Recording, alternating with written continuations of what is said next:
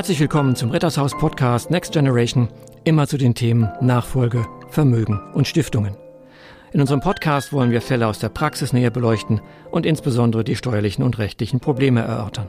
Heute begrüße ich Corinna Stiel und Eva Schwittek zu dem Thema kooperative Praxis. Mein Name ist Werner Born und der Buzzer sagt heute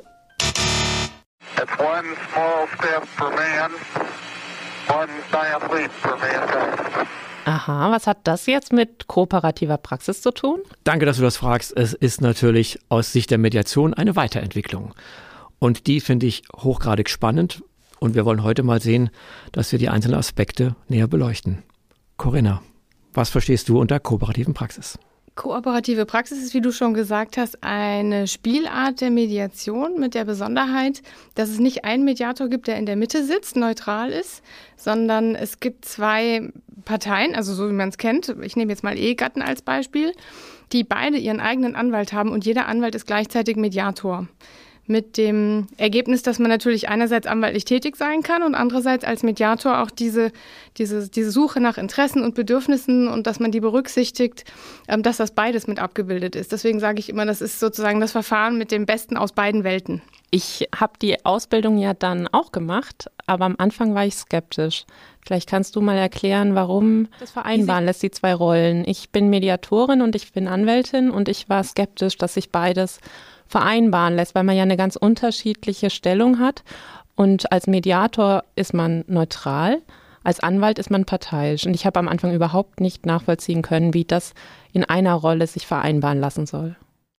Vielleicht kann man es ein bisschen am Ablauf erklären. Also es ist so, dass man natürlich mit seinem eigenen Mandanten spricht und erstmal mit ihm klärt, was sind denn seine Ziele und Wünsche, was ist ihm wichtig. Und dann würde jeder der beiden Anwälte, ähm, also die beiden Anwälte untereinander erstmal miteinander sprechen, um sich sozusagen auszutauschen, wo die Knackpunkte liegen könnten, um dann in einem gemeinsamen Vierergespräch den Beteiligten die Möglichkeit zu geben, das nochmal zu äußern, aber in Unterstützung ihrer Anwälte. Und man hat damit sozusagen zu jedem Zeitpunkt einerseits die Rechtslage mit im Boot, wenn man sie denn braucht. Man hat aber trotzdem bei den Beteiligten sozusagen die Verantwortung gelassen. Ne? Sie können selbst verhandeln, sie können selbst sagen, was ihnen wichtig ist.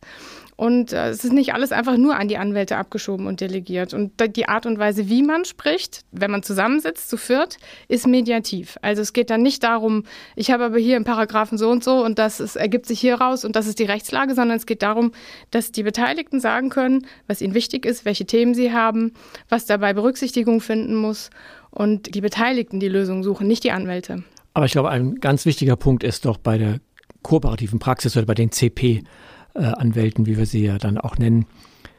Ich bin befreit von der anwaltlichen Verschwiegenheitsverpflichtung. Das heißt, ich kann mit meinem Anwaltskollegen auf der Gegenseite ganz offen darüber sprechen, was ich auch denke, was hilfreich ist für das Gespräch, was mein Mandant mir erzählt hat. Und das ganz Wichtige ist doch, ich unterliege einem gerichtlichen Vertretungsverbot. Das heißt, wenn ich mit meinem Kollegen keine Einigung finde, kann ich nicht sagen, dann gucken wir mal, dann klagen wir jetzt für noch einen Prozess und äh, lassen den Richter entscheiden. Das geht ja dann nicht mehr. Ja, das war für mich tatsächlich ein Element, was ich super wichtig fand, dass man dann nicht vor Gericht auftreten darf. Einfach auch, um die Mandanten zu schützen, weil es kann ja sein, dass da Dinge offengelegt werden, die unter Umständen in einem Gerichtsverfahren dann anders verwendet werden können. Und da war ich am Anfang sehr, sehr skeptisch, wie man damit umgeht. Vielleicht kannst du da noch mal was zu sagen, Corinna. Ja, also genau wie ihr das schon geschildert habt, man macht am Anfang eine Vereinbarung und zwar nicht nur die, die ähm, Parteien, sondern auch die Anwälte, dass man sich verpflichtet, alles in diesem Verfahren vertraulich zu behandeln, aber die Anwälte sind untereinander von der Verschwiegenheit entbunden und können deswegen ganz offen auch drüber sprechen und sich vielleicht vor einem Vierertermin drüber austauschen, so okay, ähm, ich habe von meinem gehört, das könnte echt ein Knackpunkt sein und dann sagt der andere vielleicht, naja gut, und wenn das Thema aufkommt, dann geht meiner hoch.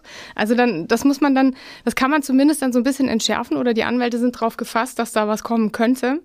Dafür ist diese Verschwiegenheitsentbindung sehr wichtig und gleichzeitig ist aber auch das Vertretungsverbot vor Gericht wichtig, denn ähm, sonst ist man als Anwalt immer so ein bisschen in der Situation, man sammelt Munition schon so ein bisschen, man hört ganz genau zu und sammelt Argumente für den Fall, dass man sich nicht einig, was könnte man im Gerichtsverfahren vorbringen. Und wenn klar ist, dass man selbst als Person, als Anwalt nicht vor Gericht auftreten darf, sondern das dann sozusagen abgegeben werden müsste an ganz andere Kollegen, dann bedeutet auch für die Anwälte ja nur, eine Einigung ist ein Erfolg im Verfahren. Ich kann nur gewinnen, wenn wir uns vergleichen. Genau. genau. Und nicht so, ich habe noch eine Hintertür offen, wenn wir uns nicht vergleichen, führe ich ja. noch den Rechtsstreit. Ja. Und die ganze Konzentration geht dann auch dahin, dass man eine Einigung finden möchte und ähm, die, das ganze Bemühen auch von allen. Mhm. Corinna, du hast ja jetzt einige Erfahrungen auch mit CP-Verfahren. Deiner Erfahrung nach, wie sieht es aus? Also sprechen die Mandanten mehr oder die Anwälte in den Treffen dann? Und wie lange dauert das ungefähr, bis man dann hoffentlich zu einer Einigung kommt, wenn es klappt? Also idealerweise sprechen viel mehr die Mandanten und nicht die Anwälte in den Terminen. Also die Anwälte haben eigentlich mehr die tragende Rolle im Vorfeld und in der Nachbereitung, dass man das vorbereitet und eben dann guckt, was die nächsten Punkte sind. Wie lange dauert sowas? Also das ist jetzt natürlich schwierig, nachdem wir gerade Corona hinter uns haben. Dadurch hat sich alles sehr in die Länge gezogen, weil nicht so viele Präsenztermine auch stattfinden konnten. Aber es ist im Prinzip wie bei einer Mediation. Man hat verschiedene Themen und nimmt sich ein Thema nach dem anderen vor. Und je nachdem, wie viele es sind, hängt es dann natürlich auch davon ab, wie lange man braucht, um die zu bearbeiten. Das heißt, das Mediationsverfahren, wie wir es ja aus den Phasen kennen, oder diese vier Räume, Informationen erforschen, Bedürfnisse erforschen, Ideen kreieren und dann aus den Ideen Optionen auswählen, das findet auch bei dem Verfahren mit der kooperativen Praxis statt. Genau. Ja. Das ist dann der Unterschied im Grunde, dass die Anwälte so ein Fürsprecher der Partei sind. Das heißt, meine Partei wird nur gestützt. Die Allparteilichkeit, das, was du gesagt hast, Eva, ist natürlich so ein Thema. Ich finde es auch schwierig zu sagen, was denkt denn jetzt plötzlich äh, mein Mandant, der neben mir sitzt, den Gegner quasi zu verstehen und dann sagt er, boah, toll, der Herr Born versteht mich ja, ist dann mein Mandant neben mir sauer und sagt, wieso, wieso versteht er jetzt plötzlich die Gegenseite? Wie gehen wir damit um? Oder habt ihr das schon mal so in der Schärfe erlebt? Also damit geht man eigentlich so um, dass man versucht, das, was der andere gesagt hat, wenn es vielleicht auch als Vorwurf formuliert war, noch mal ein bisschen neutraler zu wiederholen, damit der Mandant der eigenes vielleicht auch anders wahrnehmen kann und aufnehmen kann. Gut, manchmal gibt es trotzdem einen Konflikt. Ne? Man kann auch nicht alles entschärfen, aber es ist ähm, das ist so die Vorgehensweise, dass man dann versucht, ähm, von beiden Seiten nicht nur, äh, also, oder andersrum gesagt, das, was nicht passieren darf, ist, dass man als Anwalt plötzlich auf den anderen einredet und versucht, ihm zu erklären, wie er eigentlich ticken müsste, hm. sondern andersrum, äh, das Ziel ist, dass alle Beteiligten darauf hinwirken, das, was geäußert wird und formuliert wird, so aufzunehmen, dass man daraus auch was machen kann und nicht nur negativ sich irgendwie zu unterhalten. Mhm. Aber die große Chance besteht ja darin, dadurch, dass die Anwälte als CP-Anwälte auch Mediatoren sind, dass das ganze Gespräch darauf ausgerichtet wird, ein wechselseitiges Verstehen der Parteien zu erreichen. Dass die im Grunde auch anerkennen oder sehen, dass vielleicht das, was als Position formuliert ist, dass dahinter ein Bedürfnis ist, das ich selber wiederum anerkennen kann.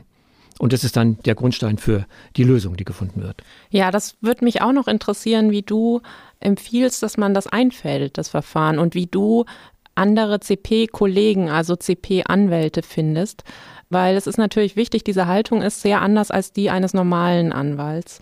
Und da wollte ich dich fragen, wie du, wie du damit umgehst, ob es da einen Pool von Anwälten gibt, die du anfragst oder, oder wie sich das entwickelt. Also es ist ja noch relativ am Anfang des CP-Verfahren in Deutschland. Das ist wie die Mediation auch, die von den USA rübergeschwappt ist. So ist es auch mit CP. In den USA gibt es ganze Kanzleien, die nur CP-Verfahren machen.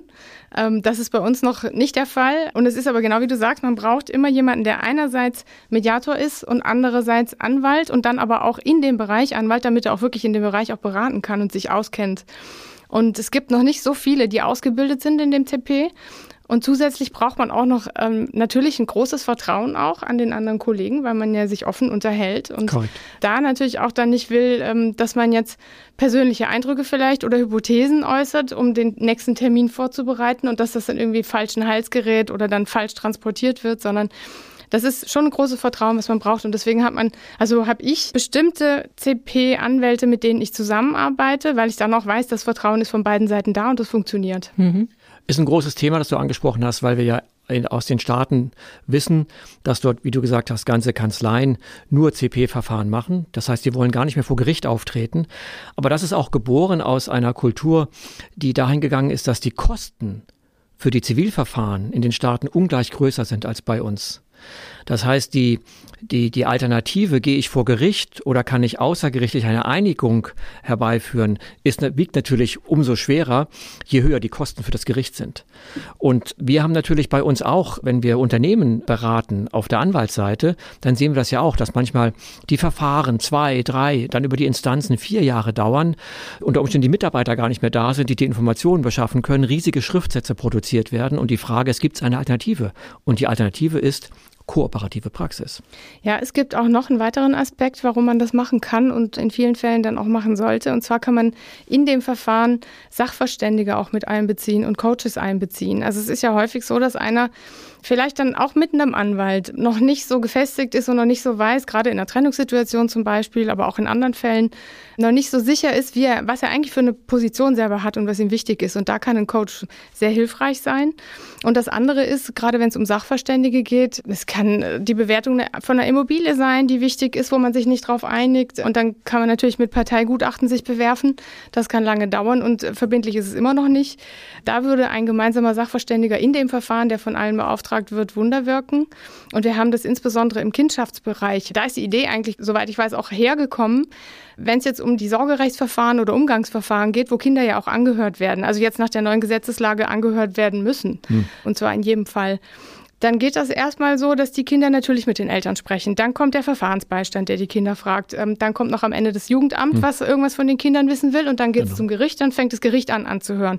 Wenn wir dann noch ein kinderpsychologisches ja. Gutachten einholen, dann wird es zum vierten Mal gefragt, das Kind. Hm. Und um diese Endlosschleife, ähm, ich meine, die zweite Instanz hat man jetzt noch gar nicht, um das dem Kind nicht zuzumuten, könnte man dann in so einem Verfahren auch sagen, alle einigen sich darauf, von Anfang an Psychologen mit reinzuholen.